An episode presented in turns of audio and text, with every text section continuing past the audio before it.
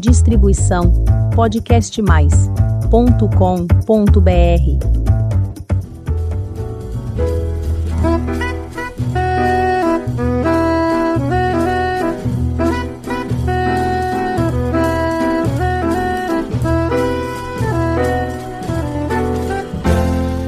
Olá, eu sou a Elizabeth Junqueira do canal Avosidade.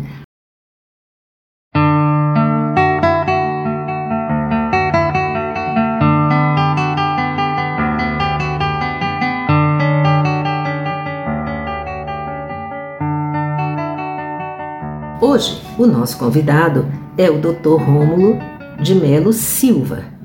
Ele é formado pela Universidade Federal de Juiz de Fora e atua há muitos anos com grande empenho e ampla experiência e especialização na medicina antroposófica. E nós vamos conhecer este mundo que talvez seja diferente para você, ouvinte. Olá, doutor Romulo, tudo bem? Tudo bem. É um, um prazer tê-lo aqui conosco. Por favor, conta um pouquinho sobre é, você e o seu trabalho. Então, a minha experiência com a medicina antroposófica realmente é bem antiga. Ela, ela é bem antiga porque ela começou ela começou, é, eu conheci a medicina antroposófica no meu segundo ano de faculdade, né? E a partir do momento que eu conheci a medicina antroposófica, eu encontrei, a minha sensação interna foi, eu sabia que essa medicina existia, agora eu sei o nome, chama antroposofia, medicina antroposófica, porque eu realmente não estava gostando nem um pouco do meu curso de medicina é, acadêmico, né? E a partir dali mudou a minha concepção da própria medicina através da medicina antroposófica. E desde essa época nós já começamos, nós, eu falo que é um grupo, eu sozinho, tínhamos um ambulatório e nesse ambulatório eu já comecei a, no segundo ano de medicina a praticar a medicina antroposófica. Então toda uma orientação nesta direção. Explica aqui para o nosso ouvinte o que é antroposofia, para a gente começar aqui entendendo. Antroposofia, né? Antroposofia, Sofia. não, Sofia mesmo, né? É, ao pé da letra é sabedoria do homem, né? E, ela foi criada, a antroposofia, uma filosofia, criada por um filósofo austríaco chamado Rudolf Steiner. E o Steiner, ele era um filósofo espiritualista cristão, né? e trabalhou sempre com essa visão maior do ser humano e principalmente uh, uma ideia né, que o ser humano ele quando ele chega aqui na Terra ele tem todo um destino a ser cumprido né, um karma mesmo a ser cumprido que a gente escolhe no mundo espiritual as pessoas com as quais a gente vai é, encontrar as profissões tudo isso nós trazemos né, e dentro dessa questão, justamente entra a questão da doença, porque a doença muitas vezes ela justamente acontece quando a gente não encontra o nosso destino adequadamente aqui na Terra. E aí a gente acaba adoecendo e através do sofrimento nós buscamos né, eh, outras, outras perguntas, outras respostas. Né? Então a, a doença, na verdade, é sempre um desvio do nosso destino. E como é que se pode fazer para encontrar esse caminho? Porque esse caminho é difícil de achar, né? É difícil de achar às vezes no início da vida, na juventude e também na maturidade, quando a vida já está mais o caminho já foi feito. Não, sempre, sempre um desafio, né? Porque no final das contas, mas eu coloquei essa ideia da doença, né, como um destino, é, porque senão a gente sempre tem uma vivência de que a doença é algo negativo e na, e na verdade não, é uma tentativa de ajudar nesse encontro maior, né? Então, e isso acontece através dos órgãos porque cada órgão, porque a gente pode adoecer de vários órgãos, né? E cada órgão ele está ligado a, a, uma qualidade da nossa própria alma. Isso é a medicina psicossomática, né? A medicina psicossomática conhece bem isso, né? Que cada órgão representa uma qualidade. E quando nós adoecemos de, de um determinado órgão, significa que eu tenho essa qualidade na minha alma que eu não estou usando no potencial que poderia. Por isso esse órgão adoece. Né? Eu, eu, vou pegar bem simbólico e bem poeticamente falando, o coração ele está ligado à coragem. Né? É, aliás, a palavra coragem significa cor agir né? e está muito ligado aos nossos ideais, aquilo que a gente veio transformar aqui na Terra, que é o que, nos, que deveria nos guiar aqui na Terra. Não é uma carreira, é, é, não é uma profissão, muito mais que uma carreira, uma profissão, é o que está por trás dessa carreira e dessa profissão. O que, que eu quero com esse trabalho ajudar a transformar no mundo? E isso tudo está ligado ao coração, é o que a gente ama. Né? E aí eu, eu não, a minha a própria educação não foca nisso, né? pelo contrário, muitas vezes a gente já é, é vamos dizer assim, é, direcionado? Direcionado, exatamente, né? para o mercado e vai por aí afora. Né? E com isso eu desvio completamente daquilo que eu vim realizar aqui no mundo. Né? E, e aí o que, que acontece? Né? Às vezes eu estou fazendo algo que é o oposto do que eu havia é, planejado, entre aspas, né? no, no próprio mundo espiritual. E com isso o meu coração adoece. Né? E o coração, igual eu falei, eu, isso é uma frase do Steiner, é que nos guia no destino, é aquilo que a gente ama. Né? E aí, às vezes, eu estou fazendo uma coisa que eu não amo, mas simplesmente é uma carreira bem sucedida, mas que não tem nada a ver comigo. E aí o meu coração adoece. Né? E aí eu começo a ficar hipertenso, começam todas as doenças cardiovasculares. Aliás, é o que mais mata o ser humano, são as doenças cardiovasculares. Né? Então é uma, uma história, né? O quanto a gente muitas vezes está desviando do destino. Naturalmente eu não estou falando na idade, né? Porque na idade nós vamos morrer de qualquer coisa, mas eu estou falando desses infartos fulminantes aos 40 anos, né? Que a gente ouve tanto, né? E o que está por trás, né? É. E quando o indivíduo é, é, está na maturidade e uhum. fez, vamos dizer, essa carreira uhum. que se esperou dele. E ele chega lá aos seus 60, 70 anos com ali a, vamos dizer, com a missão teoricamente cumprida. Uhum. E chega triste. E tiram dele aquela profissão que diziam que era que ele tinha que seguir. Uhum. Como é que ele faz para encontrar tudo isso, encontrar a sua o seu coração novamente e poder com esses uhum. anos todos de vida que uma parte da população está ganhando, que é importante que diga que nem todos sim, estão sim. ganhando, né? Como é que ele pode fazer para, vamos dizer, pegar esse fio da meada que uhum. foi perdido lá no começo da vida? É. É, e é muito frequente essa questão toda, né? Que a gente realmente separa a carreira do trabalho, né? E, e, bem nesse sentido. Agora, uma sincronicidade. Justamente essa fase da vida, que é um dos pilares da própria medicina antroposófica e que vem lá da filosofia grega, é muito conhecido que a vida muda a cada sete anos, né? Ah, e, e, esse setênio, nós chamamos setênio, sete anos, né? Dos 56 aos 63, 3, é, é, que é exatamente o tema do 60, né? É, realmente é o setênio que é, cada um deles é regido por um deus da mitologia grega e cada deus representa um desafio na nossa alma, representa uma, um pedaço da nossa alma. E esse setênio é regido por Saturno. E o que, que significa Saturno? Saturno é o senhor do karma né? e é o senhor da morte. Né? É o senhor da morte. Isso é bem conhecido da astrologia e tudo mais. Então, nesse momento, na vida, entre 56 e 63, normalmente a gente faz um balanço na vida e eu revejo tudo aquilo que eu gostaria de ter realizado e o que eu já realizei e o que eu não realizei é o momento de realizar. Né? É muito importante essa fase, porque justamente é o momento que a gente está envelhecendo. E qual é a tendência no envelhecimento? A gente ficar muito mais preso naquilo que a gente já conhece, repetindo as mesmas coisas. E o Steiner ele fala que a melhor arma contra a esclerose, contra a arteriosclerose, contra o envelhecimento, entre aspas, é lógico que o meu corpo vai envelhecer, mas a alma não. A alma ela tem que ficar cada vez mais jovem, né? Vide os artistas, né, que vão envelhecendo com uma sabedoria, com encantamento com a vida. Bom, a melhor arma contra a esclerose é uma vida criativa. E Saturno pede isso da gente. Tudo aquilo que eu gostaria de ter realizado, que eu não realizei, é o momento de realizar. Então é uma bela forma de encarar né, justamente, é, vamos dizer assim, essa frustração de não ter né, realizado o que foi realizado. E vamos dizer se aqui o ouvinte perdeu esse sextênio. e aí ele tá mais para frente um pouco, mas ainda com vontade de. Porque lhe resta vida. Ele resta Exato. vida e, e ele precisa não ficar tão perdido, como se estivesse no mar à deriva. Como é, a gente consegue recuperar?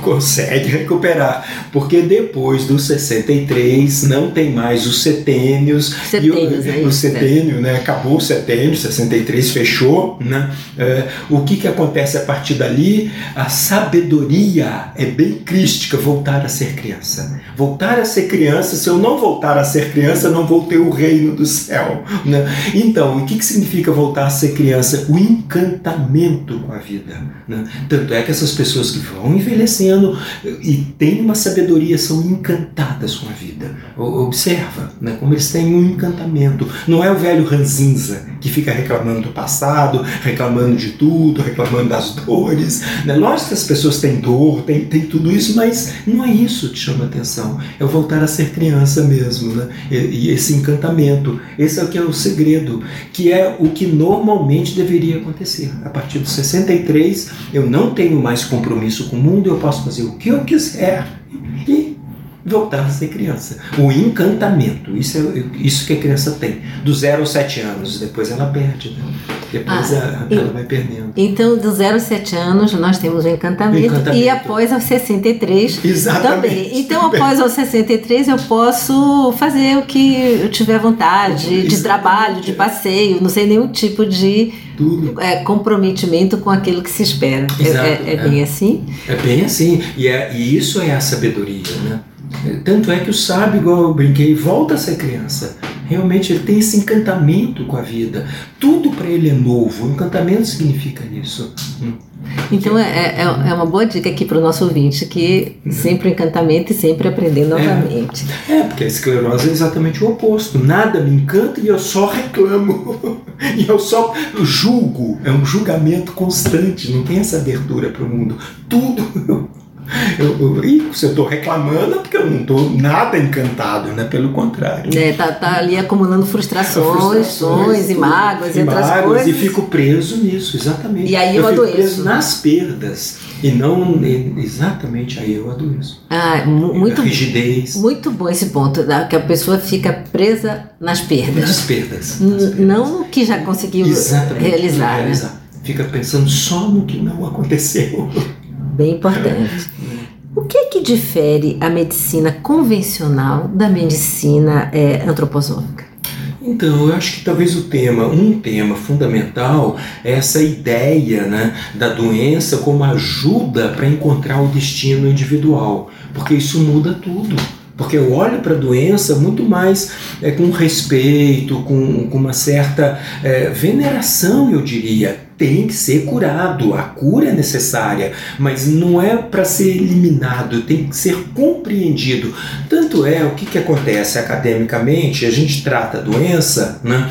aí você trata sem entender o processo que está por trás, o que, que acontece? A doença se metamorfoseia. Né? Então eu trato uma gastrite, tomo lá o meu, meu omeprazol, a gastrite entre aspas, cura, mais ou menos, né? Porque eu fico tomando a medicação, porque se eu paro, porque se eu não resolvi o problema que me trouxe uma gastrite, seja um distúrbio alimentar, seja um problema emocional, se eu não entendi, não trabalhei, com certeza essa gastrite não vai ser curada, né? O, o medicamento, ele controla, ele, a doença fica controlada, mas não curada.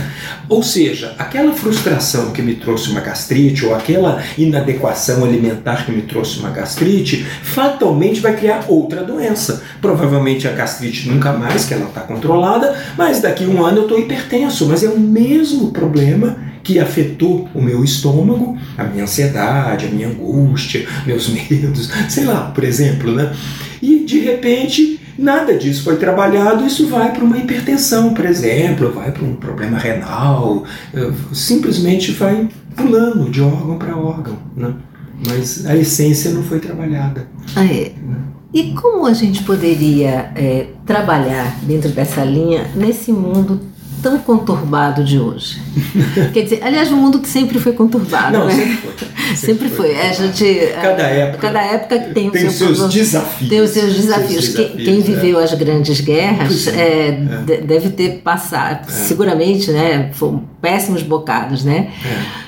E agora que a gente. é, conta aqui um pouco como é que podemos viver nesse mundo hiperconectado, Uhum, que no- nos traz um cansaço absurdo, que nos rouba tempo, uhum. ah, é, com, enfim, uma excessiva exposição a redes e outras coisas. Como é que a gente pode se situar de forma um pouco mais tranquila usando a antroposofia? Uhum.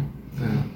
Então, um dos parâmetros realmente, né, é, eu sempre cito um artigo que eu li da Eliane Brum no El País, que ela fala de um filósofo né, é, coreano, Chu Han, e ele escreveu um, um livro chamado Sociedade do Cansaço. E ele traz como realmente a nossa profissão, a forma como a gente lida com a nossa profissão, um dos problemas mais graves né, para a humanidade, que deprime, o problema da depressão. No final das contas, é o que a gente mais lida hoje em dia, né? a doença mais grave, eu diria assim, no sentido de sofrimento e tudo mais, é a própria depressão. Mas o, o que que significa? Esse desvio que nós fizemos na vida, né? perdemos essa conexão com aquilo que a gente gostaria de ter realizado aqui na Terra. De novo, volta nesse mesmo ponto.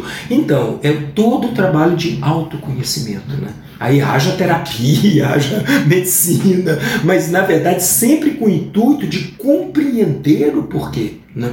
Porque se eu jogo o problema para fora, né? se, eu, se eu falo que o mundo é que é o problema, né? aí não tem solução. Né?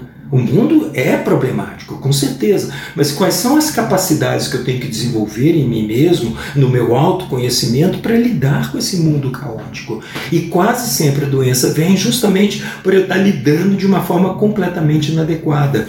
Filosoficamente falando, existe uma ideia muito clara: se eu faço a pergunta errada, eu nunca vou ter resposta. Né? Eu tenho que fazer a pergunta certa. né?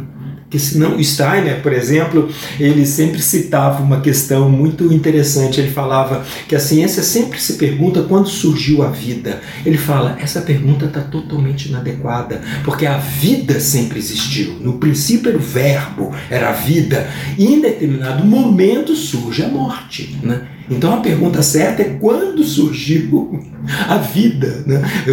ou, seja, compreender esse processo realmente, né? ou seja, fazer a pergunta certa. Né? E a gente vive fazendo a pergunta errada. E como é que a gente faz para fazer a pergunta certa? Essa é a questão, hein? Aí entra a filosofia, com certeza, e os grandes iluminados, né? É impressionante, né? Os grandes sábios, os grandes escritores, né? Os grandes romancistas, lá tá. Lá mostra através dos personagens, do sofrimento, das lutas, das buscas, né? E é algo tão importante para nós, né? E, que, e, e um hábito que está se perdendo também, né? Como culturalmente a gente está se empobrecendo quando falou das mídias eletrônicas, né? Então é muita informação, mas pouquíssima profundidade, mas principalmente pouquíssimo autoconhecimento, né? É um tema que eu tenho colocado muito também a partir de um artigo que eu li, que a minha geração né, é, foi a, a geração mais inteligente de tudo, todo o histórico da humanidade, a geração mais inteligente. A geração do meu filho já é menos inteligente do que a minha. E um dos temas que esse artigo traz é o esforço. Porque quando você tem que fazer um esforço para conquistar as coisas, né, por exemplo, na minha época se fazia conta, fazia multiplicação, divisão, todos nós aprendemos a fazer tudo isso. Acabou. Você tem um celular, você tem uma, uma maquininha digital, papapá, você faz isso, você, você não pensa, você não consegue mais ter um pensar matemático. E a matemática é uma das, é uma das ciências que nos ajudam a ter um pensamento criativo, uma das maiores, inclusive. Ela está em tudo, né? Está em tudo. Está na música. Tá, exato. Tá Tá em tudo. Tá em tudo. E nós não fazemos mais o esforço. E sem o esforço, a nossa inteligência diminui. Né? Tudo é muito fácil, tudo se tornou muito simples. Né? E a própria cultura, a própria educação da criança também, né? tudo isso está contribuindo. Agora, as consequências, né? de novo eu volto a repetir, as doenças psiquiátricas. Né? Eu falei de depressão, mas as doenças psiquiátricas só aumentam. Né? os problemas na criança mesmo, déficit de atenção, TDAH, só aumentam né, ano após ano, ano após ano. Ou seja, não está fácil. Né? É uma situação que. que ela cada realmente... vez mais recorrente do que até as outras próprias doenças, não é isso? Vamos dizer, do adoecimento do... psiquiátricas. São... E naturalmente elas acabam trazendo os problemas fisiológicos também, as doenças físicas, né? Mas a que prepondera hoje, eu diria isso. Né? A própria questão do coração, no final das contas, é ansiedade, angústia, hipertensão, mas tudo isso tem a ver com a nossa dificuldade de lidar com os desafios de uma, de uma época, né? De uma época. E na maturidade, a doença é, psicológica mais ou psiquiátrica mais importante é a depressão? Ah, é, tem sido. Tem sido. Lógico, tem todas as doenças físicas também, igual eu falei, hipertensão, várias, né? Mas a depressão é a que é o, é o que acaba puxando, né, no final das contas. Né? A pessoa tem uma manifestação física, mas quando a gente começa. Por exemplo, uma coisa. Vou pegar um exemplo assim: né? o, a depressão é, é a, a, nossa força de vontade se enfraquece. Então, se a minha força de vontade está mais enfraquecida, é muito mais difícil eu, eu lidar com frustrações, com os desafios. Né? E, e quando eu não consigo, eh, quando eu estou frustrado, inseguro, inseguro, com medo, nós buscamos compensações. Por exemplo, a compensação na comida, né? que aí vai virando uma bola de neve. Porque quanto mais eu como, e é lógico, eu brinco, né? Quando eu estou frustrado, eu não vou querer comer arroz integral e, e alface, né? Eu vou querer comer alguma coisa que é um estimulante, que é justamente o que não me faz bem, né?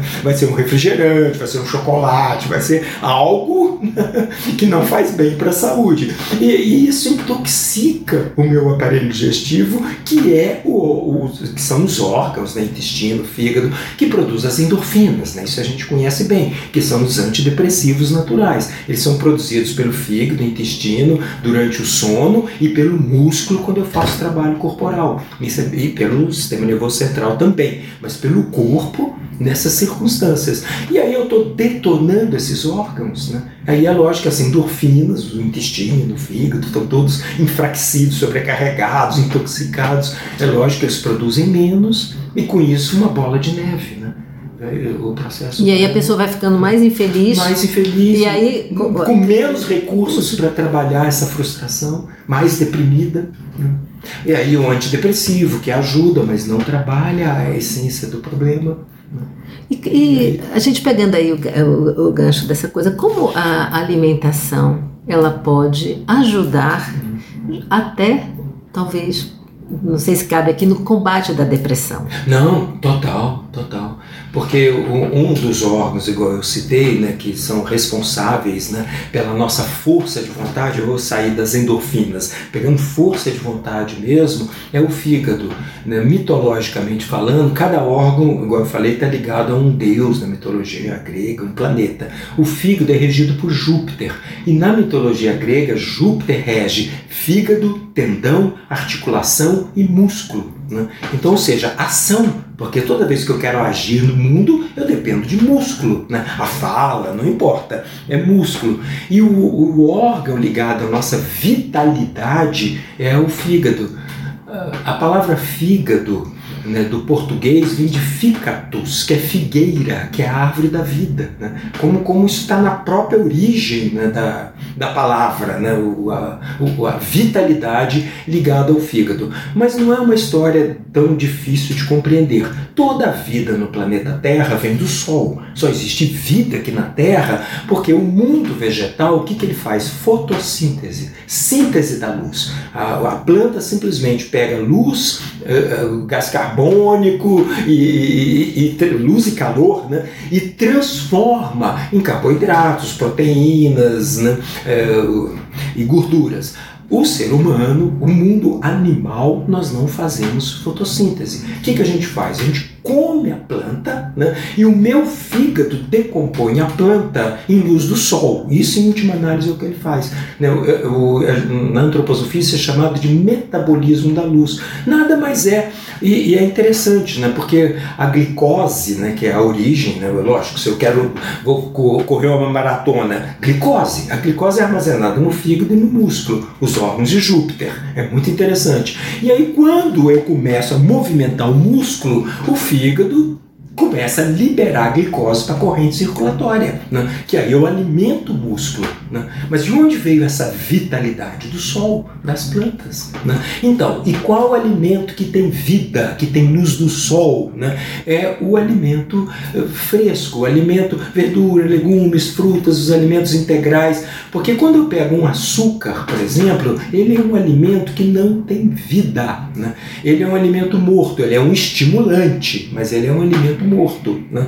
Eu, eu, eu sempre uso uma metáfora de um professor, de um grande professor é, de antroposofia que eu tive, um, um médico, né? Otto Wolff. Ele dava um exemplo muito interessante. Ele falando assim: se você tem um cavalo, esse cavalo está com sono e com fome, se você dá chicotada, ele anda. Mas se você não der comida para esse cavalo e não colocá-lo para descansar, você vai matar esse cavalo de fome. Né?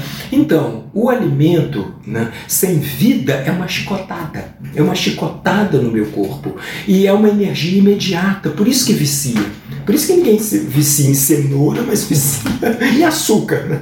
Qualquer coisa doce, qualquer estimulante a gente vicia. Né? Porque é uma chicotada no corpo. E infelizmente a gente vai nessa direção. Né? Então, não precisa nem dizer, bom, e o Steiner, né, um, uma das grandes questões que ele criou, além da medicina antroposófica, além da pedagogia Waldorf, foi a agricultura biodinâmica a preocupação dele com a agricultura, porque a própria agricultura já enfraquece o nosso alimento. Mas isso é algo bem conhecido, né? Isso não é nenhuma. Todo, mundo que conhece a alimentação saudável vai fazer o mesmo discurso, né? Cada um da sua forma, mas e, e isso também está contribuindo muito para a depressão. Né? O Steiner ele falava, o Steiner é, ele morreu em 1920, né? Na década de 20 que ele trabalhou e tudo mais. Não sei se foi em 1920, mas na década de 20 que ele criou tudo isso, né? E ele falava que o maior inimigo do pensamento pensar livre a partir da segunda metade do século XX eh, será alimentação, seria alimentação. E não deu outra, né? Porque um pensar livre exige força de vontade. Porque senão eu fico imitando todo mundo. Eu fico pegando o que todo mundo fala e repito. Mas isso eu não estou sendo livre. Né? Eu estou sendo manipulado. Bom, vídeo e nunca a mídia foi tão poderosa na manipulação. Ou seja, se eu pegar a mídia da minha época de infância, era uma coisa boba, né? Hoje realmente, né, e, e eu, manipulação externa e falta de força de vontade, porque pensar dá trabalho. Né? Tudo isso que eu estou falando, inclusive, é, parece muito simples, mas vai, vai praticar tudo isso. Né? Haja força de vontade. Né? Eu, e é uma luta constante, eu comigo mesmo, o tempo todo, todos nós. Né? Não, isso não acaba, né? a vida inteira. É, é uma... E haja fígado, né? de novo, a história do fígado. Mas essa frase, né? o maior inimigo do pensar livre será a alimentação. Eu falei, nossa, mas o que é alimentação? Né? Mas dá total total clareza quando a gente entende né, o papel de uma alimentação. Né? E talvez isso também me pegou muito porque eu vim de uma família tradicional, alimentação tradicional, mas na minha época não tinha esse junk food igual tem hoje também. Sim. E meu pai nem dinheiro tinha para ficar comprando essas coisas também. Então peguei uma alimentação muito mais saudável. Mas foi justamente quando eu entrei na faculdade, eu comecei a estudar, a ler sobre alimentação macrobiótica, era bem da minha época, todas essas questões. Aí que eu fui compreender a importância da alimentação. Aí que dá para e hoje é muito claro isso, né? Não é por falta de conhecimento, na verdade é por falta de realmente força de vontade para questionar. Para questionar. questionar. Mas as pessoas é, sempre falam em alimentação saudável do ponto de vista do corpo. Essa informação é, é uma informação nova, porque é, é, o, o, a alimentação pode é, causar também a depressão, que é o grande mal. Isso é uma coisa é? que deve ser mais dita, não é? Mais, é. mais bem, bem colocada. alimentação e toda, toda a indústria alimentícia, né, no certo sentido. Né? Tem sempre coisas boas também, eu estou dizendo sempre a questão maior, infelizmente. Né? Bom, mas é muito claro realmente, né? a questão do sobrepeso, a gente sabe que não é só o excesso alimentar, é, é a pobreza, do, é muito carboidrato de, que não tem vida. Né? De, então, de qualidade ruim, qualidade, o, alimentos ultraprocessados, ultra aqueles que não estragam nunca. Né? Nunca, exatamente. e tudo isso enfraquece o corpo e com isso as consequências né, muito maiores, o problema de colesterol, e aí vai, né? E aí vamos só no prejuízo. Só no prejuízo. E se a gente vier para o nosso dia a dia? Nosso dia a dia que é um presente, mas é desafiante. Todo dia é um dia de construir, especialmente uma coisa boa, né? Como é que a gente pode colocar antroposofia para nos ajudar a fazer que o dia sempre fique bom? Uhum. Ou, pergunta ampla mesmo, né? Mas em primeiro lugar, como eu disse, a antroposofia é uma filosofia, né? E na medida que ela trabalha uma visão espiritual do ser humano, isso, num certo sentido, já é muito curativo, né? Porque eu sempre também coloco, né? Essa nossa cultura que realmente perdeu essa conexão com a transcendência e no final o que, que nós nos tornamos, a grosso modo, macacos evoluídos, né? e macacos evoluídos e morreu, acabou tudo. Né? E, isso é uma angústia também absurda. Né? E, eu, eu, sempre, uma, uma visão que, que me incomoda também, é que com essa visão que morreu, acabou tudo, também para que, que eu vou ser ético? Né? Por que, que eu vou ser ético aqui no mundo? Porque realmente, se morreu, acabou tudo, nada tem consequência. Agora, se eu tenho uma, uma visão, seja ela qual for, de que a minha vida tem uma continuidade e que os meus atos que eu pratico aqui na Terra também vão ter uma consequência em outra vida, outras vidas ou outro mundo, né? Isso muda a minha relação ética, realmente. Eu estou falando de ética porque ética é assim: eu não vou fazer nada ilegal, porque se eu fizer uma coisa ilegal eu posso ser preso. Agora, entre ética e legalidade, a gente sabe que o, o tema é amplo, né? Por exemplo, o que eu falei, repito, a própria indústria alimentícia, ela é legal, mas ela não é ética, porque ela sabe sabe que aquele produto é inadequado. Eles sabem muito bem. Agora está tudo dentro da legalidade, né? Então a questão espiritual, num certo aspecto, a minha ideia, né, a minha esperança, né, é, e todos que lidam com essa questão espiritual maior, justamente né, nos tornar mais éticos também né? Afinal de contas, os meus atos têm consequências, né? para mim e para o outro. Né? Essa é uma história. Bom, e a antroposofia, eu volto a repetir, uma filosofia espiritualista cristã que trabalha com essa ideia do karma. Né? Que tudo, tudo volta, né? todas as questões. Né? E é importante né, que nós deixamos o legado de uma, uma vida boa, de uma vida ética e de uma vida né, produtiva, mas boa e ética e com boas coisas para as outras pessoas e para nós mesmos, né? A gente aqui vai agradecendo é, por essa conversa muito boa e pedindo que diga aí uma mensagem para o nosso ouvinte. É, eu acho que uma mensagem muito rica, né, dentro desse parâmetro da ética que eu estou falando, uma história muito interessante assim, né, que o Steiner, né, como bom filósofo, ele falava, né, que todas as ações, todos os pensamentos, todos os meus atos no mundo deveriam passar por um crivo, né, é, bom, belo e verdadeiro. Né? Isso é da, da filosofia grega, o bom, o belo, o verdadeiro. Né? Então, imagina, né, o, uma, todas, tudo que eu, que, eu, que eu faço, né, tudo que eu realizo no mundo, isso é bom, isso é belo, isso é verdadeiro. E aí, voltando à brincadeira da alimentação, né, eu vou brincar com um produto industrializado, né, um produto qualquer industrializado, né, dentro de pacotinho e tudo mais, e vou brincar com uma maçã. Né?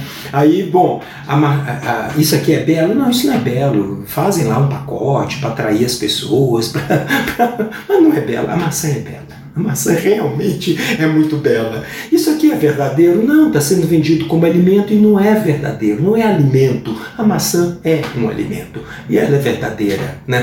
Então, bom né? Isso aqui é bom? Não, isso não é bom. Né? A maçã é boa, isso não é belo. Né? É, é, é, a maçã é bela.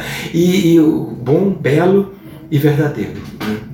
Bom e belo verdadeiro. Ou seja, a maçã é bela, é bo boa, é boa bela e, e, nutre. E, nutre. E nutre. E verdadeira. Exatamente. Ah. Exato. Não, é bem, bem interessante. Bem interessante. Qualquer, qualquer coisa, o crivo do bom, belo e verdadeiro.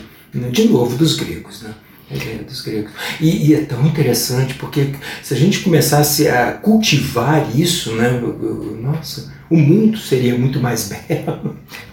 Isso vai para tudo, pra não é? tudo. é? Bom tudo. e verdadeiro. Bom, belo e verdadeiro.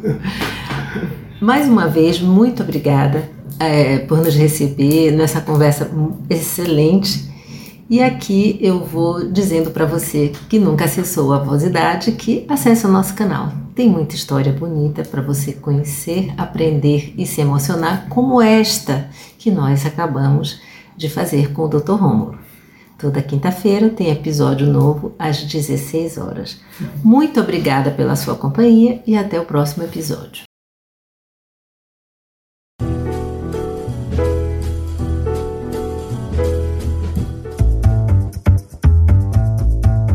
Distribuição podcastmais.com.br